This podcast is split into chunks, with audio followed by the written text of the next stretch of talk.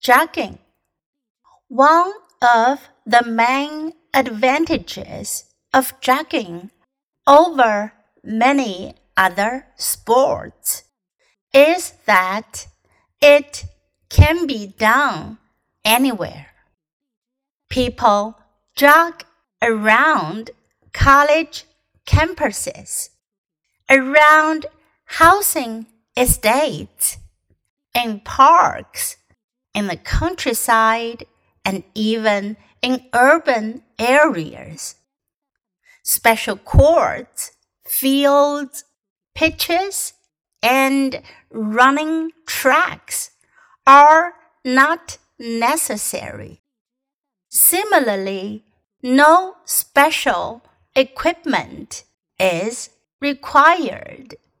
No costly bats, rackets, or balls, and no expensive sports kit.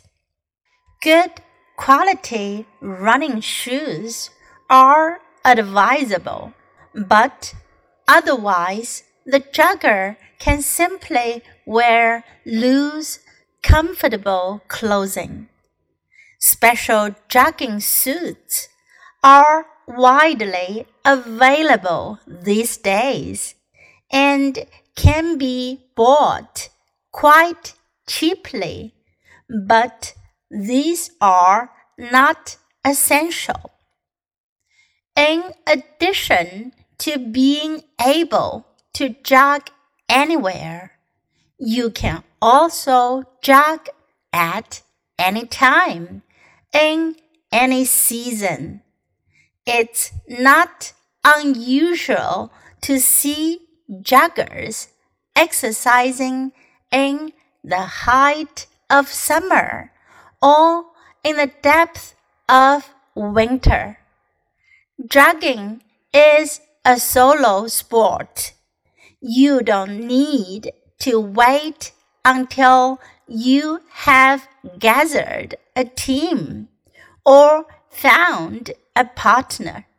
You can jog alone.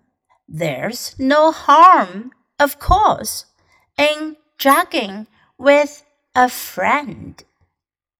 One of the greatest freedoms of jogging is simply being able to do it, whether it's early in the morning or late at night. A few words of warning, however.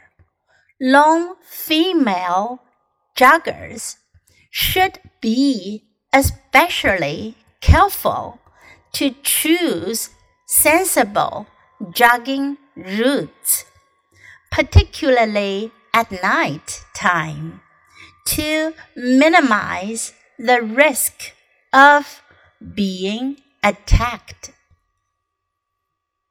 Jogging one of the main advantages of jogging over many other sports is that it can be done anywhere. People jog around college campuses, around housing estates, in parks, in the countryside, and even in urban areas. Special courts, fields, pitches, and running tracks are not necessary. Similarly, no special equipment is required, no costly bats, rackets, or balls, and no expensive sports kit. Good quality running shoes are advisable, but otherwise the jogger can simply wear loose, comfortable clothing. Special jogging suits are widely available these days and can be bought quite cheaply, but these are not essential. In addition to being able to jog anywhere, you can also jog at any time in any season. It's not unusual to see joggers exercising in the height of summer or in the depths of winter. Jogging is a solo sport. You don't need to wait until you have gathered a team or found a partner. You can jog alone. There is no harm, of course, in jogging with a friend. One of the greatest freedoms of jogging is simply being able to do it, whether it's early in the morning or late at night. A few words of warning, however. Lone female joggers should be especially careful to choose sensible jogging routes, particularly at night time, to minimize the risk of being attacked.